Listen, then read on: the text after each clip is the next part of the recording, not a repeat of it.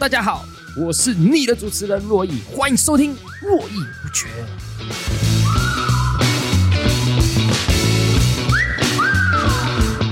今天先简单跟大家分享，就是在分享说，哎，你碰到大量伤患的时候，你该怎么办呢、那如果你今天在逃难的过程当中，你的背包里面要放什么东西？你的医疗用品要放什么？你要放多少的水？你要放多少的食物？你要走多远？在走路过程当中，假设真的可能有任何的危险急难的时候，你要怎么走？你的队形要怎么摆？其实都是一个学习。可是大家可能会好奇的事情就是，那为什么要学这件事情？其实很简单的原因嘛，就是中国的威胁是与日俱增的，这是一个不争的事实嘛。中国的威胁是与日俱增的。好，那打台湾这件事情对我来讲，当然是一个蛮焦虑的一件事情。所以我觉得没有其他的方法，就只能做好准备。好，因为打不打，完全取决于中国一个独裁者的国家怎么样去做决策，基本上是完全维系于他们自己的决定。身为一个民主国家，我跟大家讲个数据。各国有个统计数据是，民主国家跟民主国家之间是没有发生过战争的，所以通常都是独裁者国家去侵略他国，就好比说现在俄罗斯侵略乌克兰一样。那中国当然也很想侵略台湾，所以我觉得我们唯一能做的事情就是做好准备。这个事情就会牵扯到一件事，就是啊，统一又会不会怎么样？就很多人都会这样想，就是啊，那个中美一样烂啊，或者统一也不会比较不好啊，等等之类的。我要跟大家讲。这个完全想法是完全错的。我今天就要跟大家讲这个议题：为什么统一这件事情一定是不对的？但，我们有支持统派的自由，你有支持统一的思想，但在我心中，统一的思想就是错的。这件事情我必须要去跟大家交代，就是这是错的。那为什么我认为是错的？原因很简单，是中国的人权的状况是世界上数一数二差的国家。好比说，根据国际人权调查，其实就有说什么，哎，中国的公民权利跟免遭国家级威胁的评分，基本上是所有国家里面基本上数一数二低的。在集会跟宗教自由上，中国都是最低分的。好，那在言论自由跟参政权上，好像只比沙乌地阿拉伯稍微优一点点。所以这个人权报告上写的事情是非常非常多，我觉得是真实的哈。那在二零二二年的这个世界人权报告里面，哦，那它是这个世界人权报告是一个非常非常具有权威性的一个报告，哦，在评价世界各国的这个人权的状况哈。那其实就有提到说什么，现在中国啊，哎，在很多地方都越来越糟糕。好比说，身为还是算是中国一部分的香港，在国安法通过之后，动不动煽动罪就来对别人进行控制，然后。各种监控的方式也与日去俱增的状况，哦，包括像新疆也有各种的集中营，然后用各种的监视来控制。哦，那习近平上台之后，从二零一零年上台之后，习近平一直提倡宗教必须要中国化。哦，所以大家时常可以看到很多新闻说，哎，这个什么天主教跟基督教教堂被拆掉，然后甚至中国完全禁止基督教跟天主教的和平的活动。好，甚至在九月的时候，深圳一家教会，好，还要抵达泰国寻求政治庇护，因为他们曾经在三年前，好，因为这个骚扰升级啊，离开中国，好，就是你看中国就对宗教这件事情，其实是非常非常的控制的。甚至我们在讲一个可能对大家来讲已经开始有点距离的事情，就是疫情。那大家到到，中国在疫情上的时候，那种清零的政策是非常非常可怕的。是非常非常非常可怕的，封城就算了，你可能他突然就下令，他现在封城，你现在在这个，你走到便利商店，你就要睡在便利商店里面，用这种非常非常粗暴的方式，好，然后甚至你你被关多久不知道，你能不能寻求救济都不知道。在台湾你被关起来的时候，你被隔离的时候，其实你拿到一张隔离书，它上面会有写提审提审法相关的规定。如果你今天认为说你的隔离是不好的。你不喜欢的，那你是可以寻求国家的法院来说，哎，我的这个隔离可能是非法，来救救我一下。好，在台湾是有这样保护措施的，但中国并没有。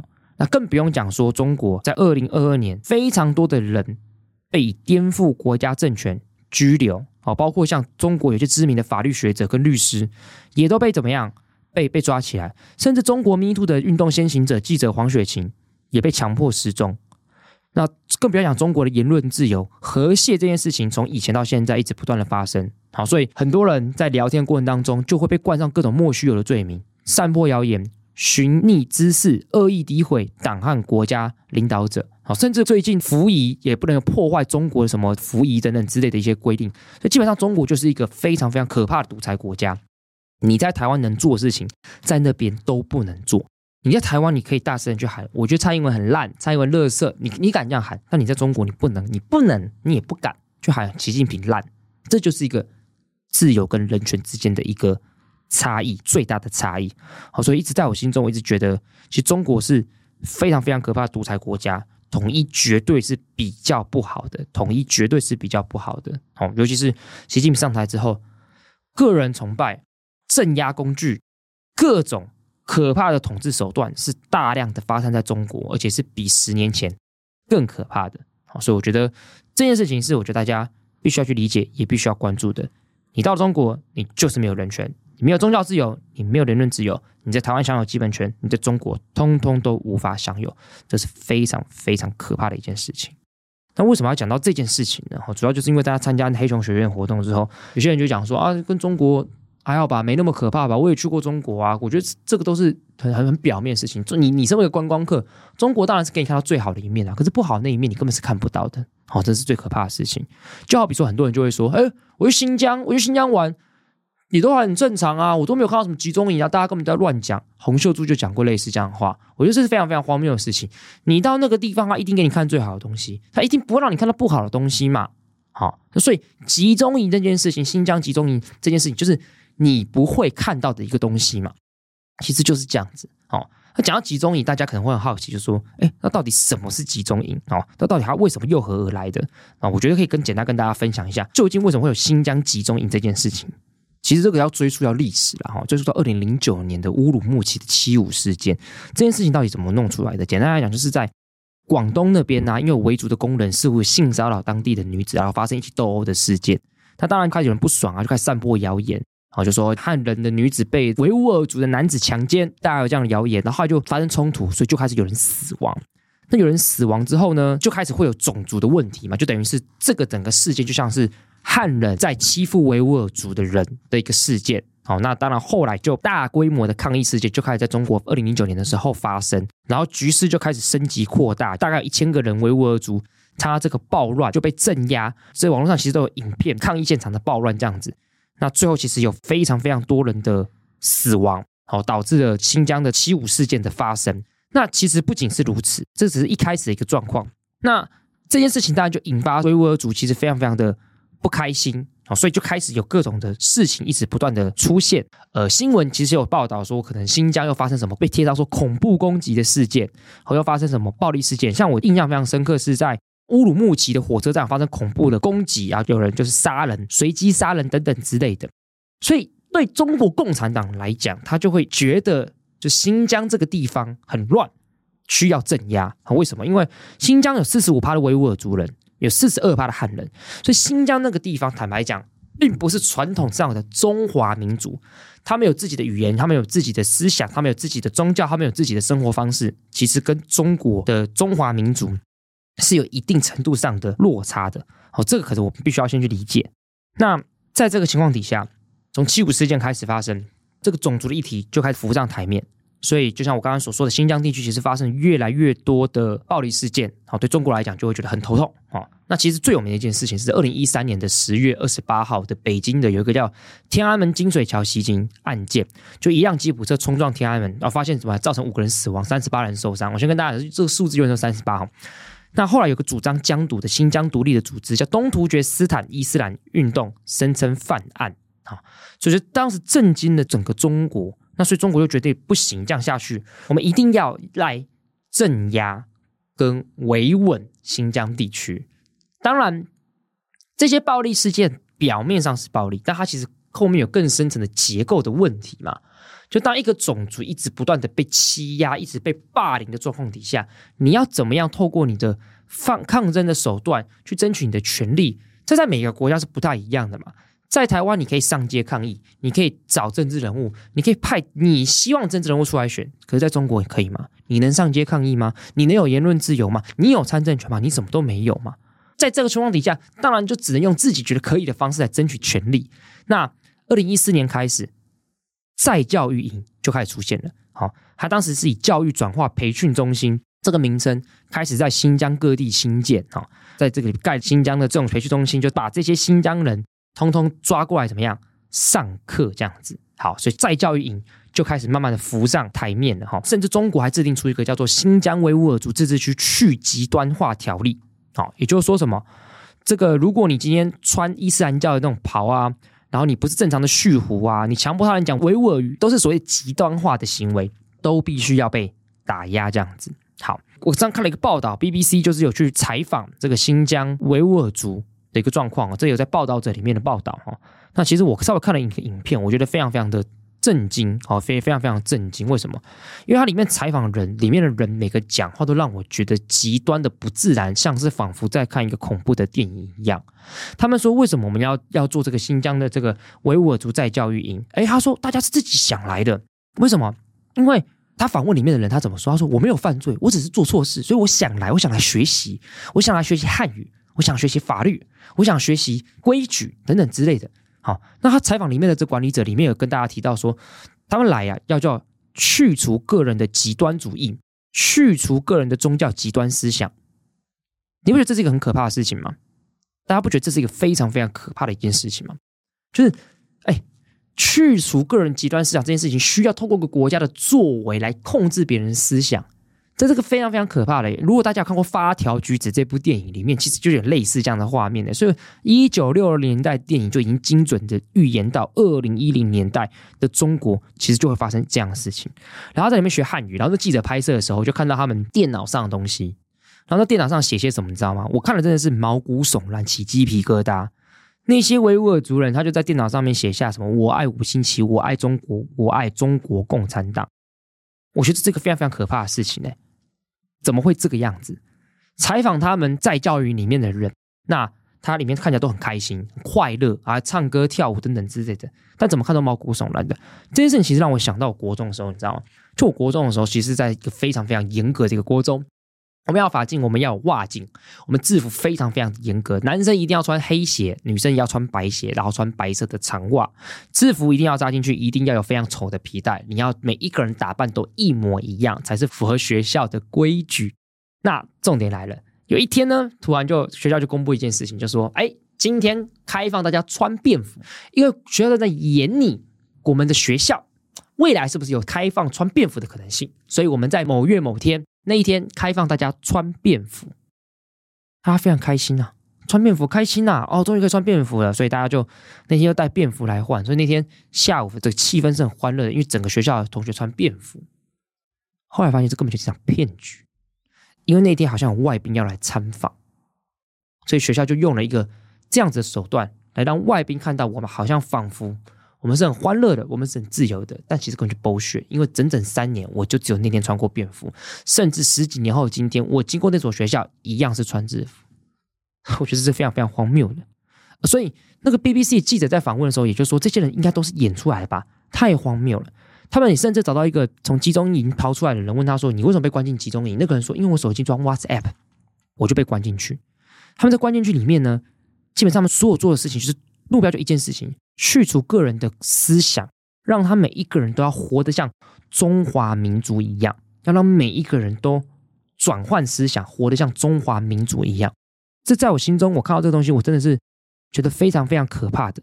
我在里面，在教育里面分成班级，在教室里面上课的样子，还要分成什么不同的这个管理模式跟种类，普管、严管、强管，好，提供不同的严格管理。好，他说，如果你今天是宗教的，你就要去强管，要做思想改造。好。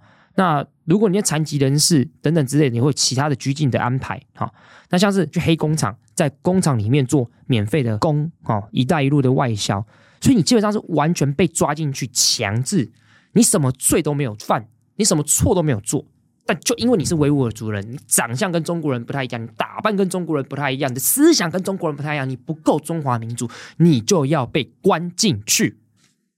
每天早上六点起床，开始上课八小时，内容是什么？政治思想、习近平思想，唱红歌，不会汉语必须学。如果考试没过分，扣分会影响到你被释放时间。至于你被关多久，不知道，不确定。他们号称每一周都会有一天让大家回家，但那个记者采访发现，其实好像也没有诶。他们整个四周就像监狱一样，啊，就像监狱一样，哦，栏杆跟墙都完全隔绝在那边。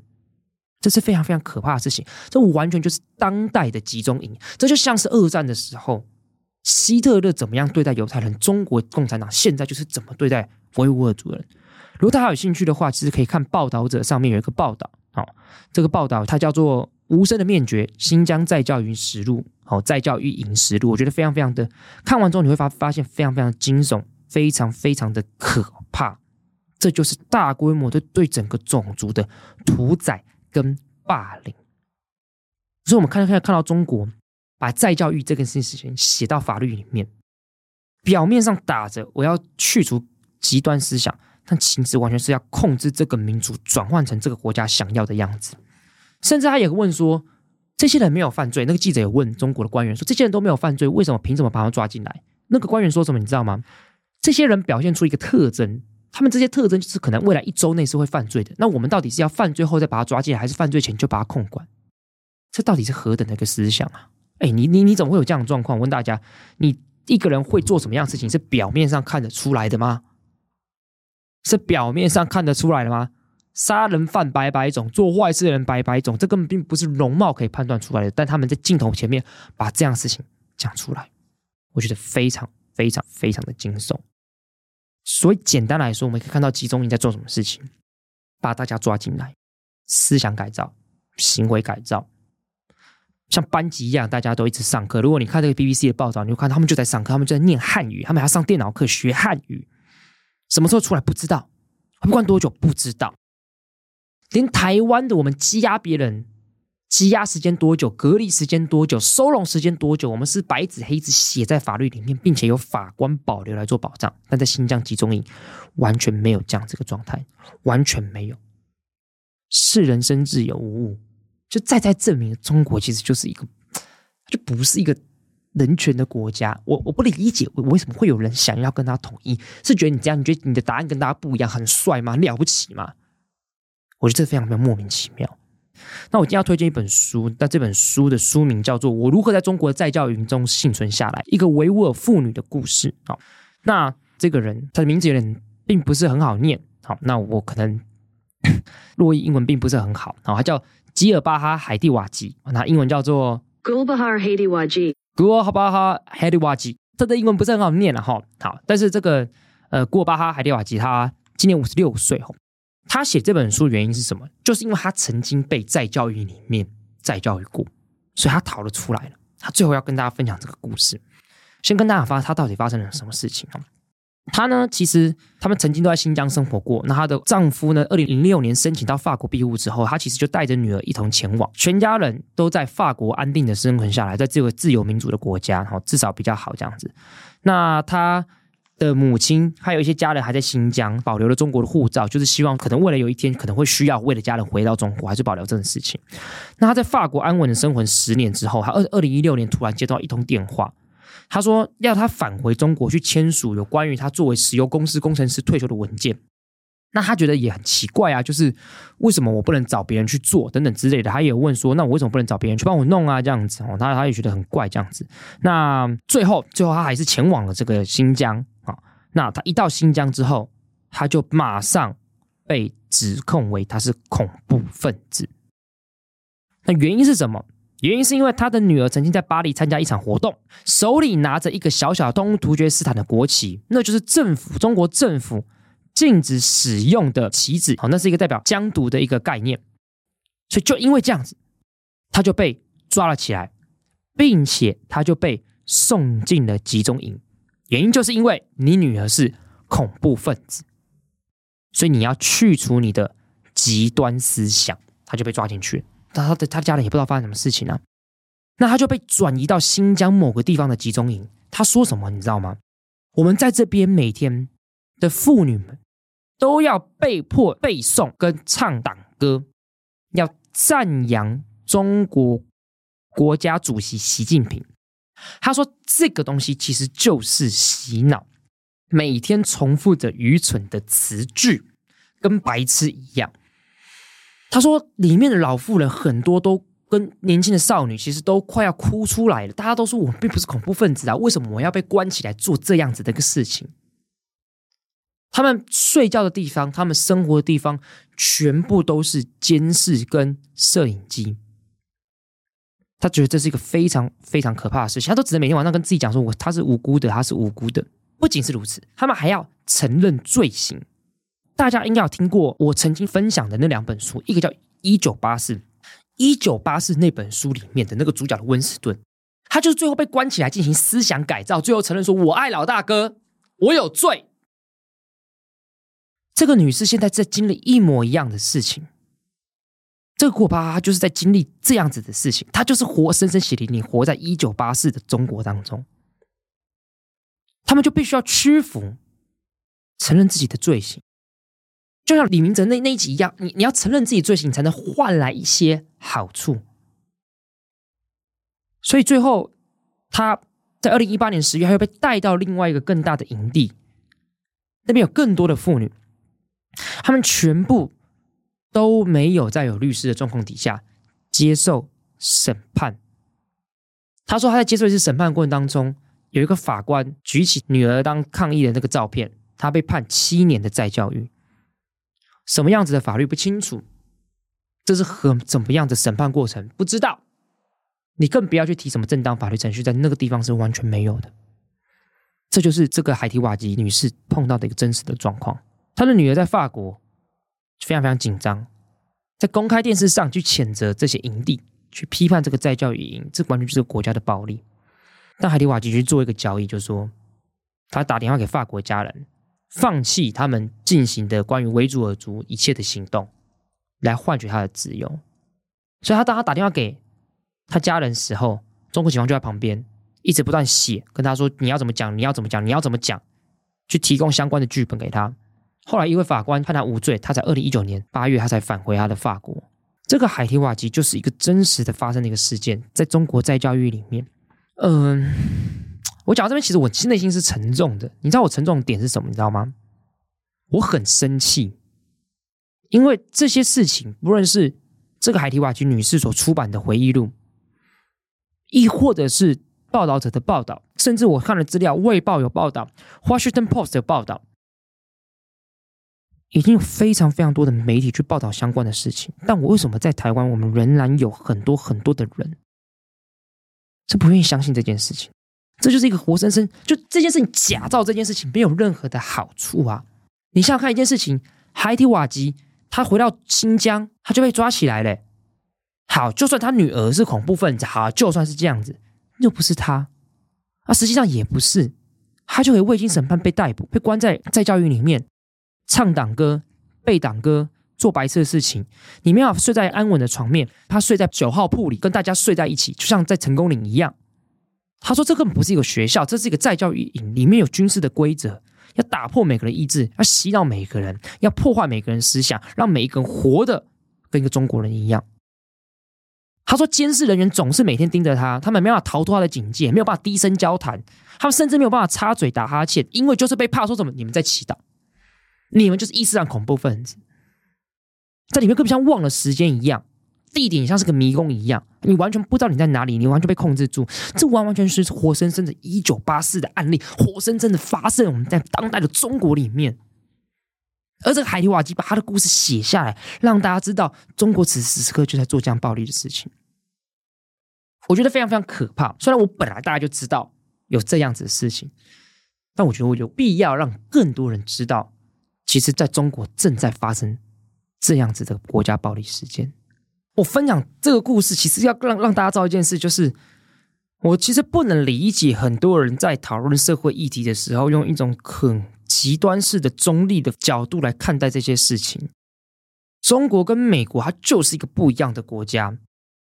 美国再怎么样，它就是个自由民主的国家，很多事情国家要做坏事，我不是说它不会做，但它成本很高。但中国要做坏事的成本很低。这就是自由民主本身的重要性，你知道吗？我要跟大家讲，为什么我们一直要不断提倡自由民主的体制？因为自由民主的国家不会有跟自由民主国家发生战争，所以提倡自由民主是个很重要的事情。我们想想看一件事情：假设集中营今天要发生在台湾，第一件事情，你要没有相关的法律允许国家做这样的事情？你要有法律去设定这件事情的时候，你需不需要立法委员来立法这件事情？你需要嘛？所以就不像中国，我马上可以制定哦，因为你立法委员内部的立场就会有很多的歧义嘛。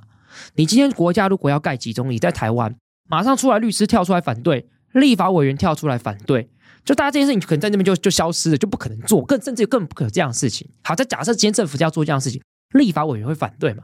就算是执政党，搞不好内部也有内部的路线的歧义，所以这件事情要做就没有那么的容易嘛。而且法规范，它规范是一回事，还要如何的被落实，这个又是另一个重要一回事嘛。一个国家的文化跟水准跟道德。会影响到那个国家的法律如何落实这件事情，所以在台湾这样的自由民主国家里面，你要把这样的法律立完，就是一个非常非常困难的事情。再加上你要去执行，它也会是非常非常困难，重重的关卡。行政体系到底愿不愿意做，它会碰到什么样子的困境？所以我跟大家讲，在民主社会体制当中，其实我们意识到一件事情，就做好事会很麻烦，但做坏事也会很麻烦呢、啊。因为如果我们让一个国家做好事跟做坏事都很容易的时候，那个地方就只会有做坏事的事情发生。因为做坏事是可以保障少数人利益，但侵害大多数手无寸铁的弱者的利益，这个是非常非常简单的。我我以台湾为例好了，我为什么会一直不断去提倡说，我觉得价值是很重要的。为什么反中是很重要的？因为我们在抵挡一个威权专制的政权。我们国家绝对不要回到那样子的程度。我们绝对在一个国家里面，我们不应该是我讲什么都要自我审查，甚至更不应该发生我今天被国家带走，然后我会受到什么样子的代价，我不知道。我被关多久，我不知道。我可不可以找律师，我不知道。我会不会经过审判，不知道。怎么会有这样子的地方？所以我一直要不断告诉大家，对我来讲，统独问题、人权的问题啊，它是绑在一起看的。所以抵挡专制。去捍卫民主，我认为是非常非常重要的一件事情。好，一件事非常非常重要的一件事情。那我今天是要来跟大家来推荐一个东西，叫做奥斯陆自由论坛。奥斯陆自由论坛是什么？因为奥斯陆是挪威的首都嘛，创立时间是两千零九年。它在挪威的政府支持下，在位于纽约的美国人权基金会在二零零九年创办的。哈，奥斯陆论坛它就是一个论坛嘛，每年在奥斯陆举办。好，那它举办的这个与谈人包括什么？诺贝尔奖得主、各国前总统。良心犯，包括像我们这一次跟大家讲的主角海蒂瓦吉女士，也是这次与谈人之一。好，那二零一八年的时候，首都在亚洲举办，选在台湾。他这个论坛的目的是什么？就是要告诉大家说：哎，各位，我们在这个世界上真的就是有发生多这么可怕的事情，你知道吗？真的就是有发生过这么多可怕的事情，这些事情是真正发生的，所以我们要举办这个论坛，告诉大家有这么可怕的事情。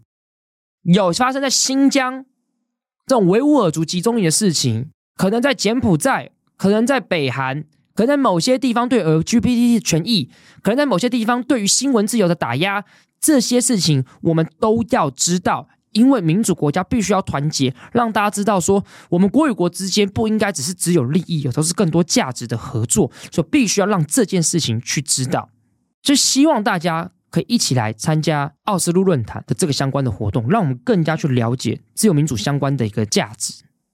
我觉得这是非常非常重要的一件事情，这真的是一个非常非常重要的事情。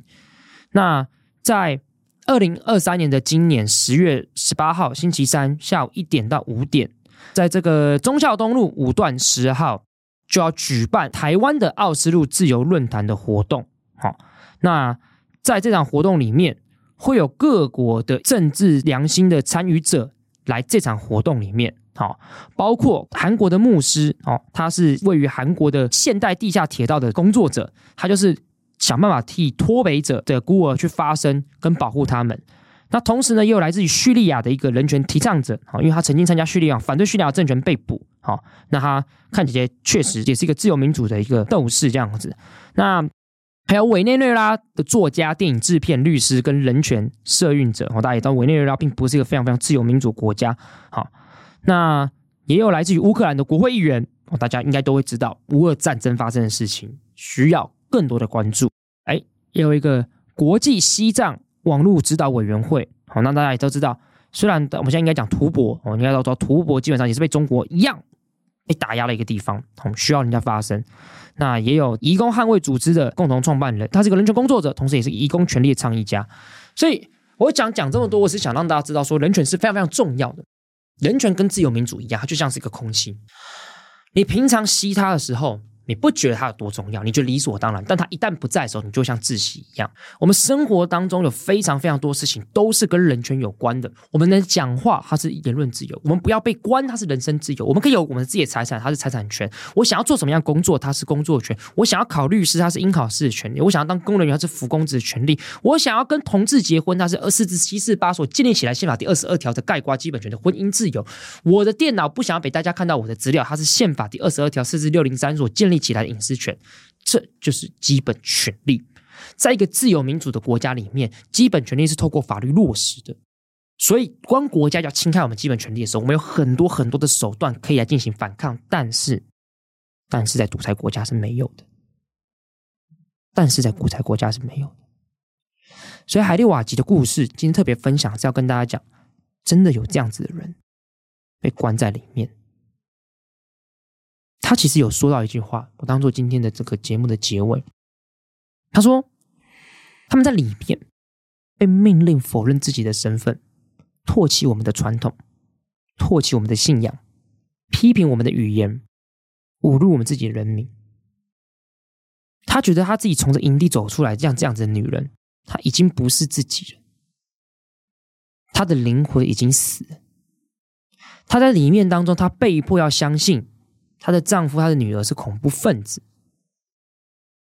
她要谴责她的丈夫跟女儿他们所做的罪行，她必须要向共产党祈求的原谅，为她自己都没有犯错的罪行，她必须要祈求原谅。她很后悔，她说了有关于侮辱她丈夫跟女儿的言论，她不知道他们会不会接纳她，也不知道他们会原谅我。这是一个真实发生的事情，这是一个真实一个女性被关在新疆集中营的一个真实的事件。所以今天跟大家分享了中国的人权的问题，跟大家分享集中营的一个状况，然后跟大家分享，真的有一个女士写了一本书，因为她曾经被关在那个地方，摧毁她自己。实际上她是无辜的，实际上她是什么都没有做的，但她就被这样对待。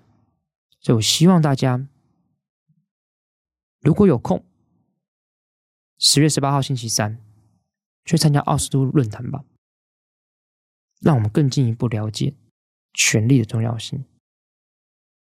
在有些国家的地方，那个东西是遥不可及的。台湾很幸运，我们是个自由民主国家，但正因为我们幸运，我们更应该了解我们拥有的好处，我们拥有的好是在哪里，我们更应该懂得珍惜。络绎不绝，我们。下次见，拜拜。好，那最后还是提醒大家，这个台湾的奥斯陆论坛活动相关的东西资料，我会摆在节目资讯栏，还有它的网址。真心建议大家，也真心推荐大家去参与这个活动，更加了解人权这件事情。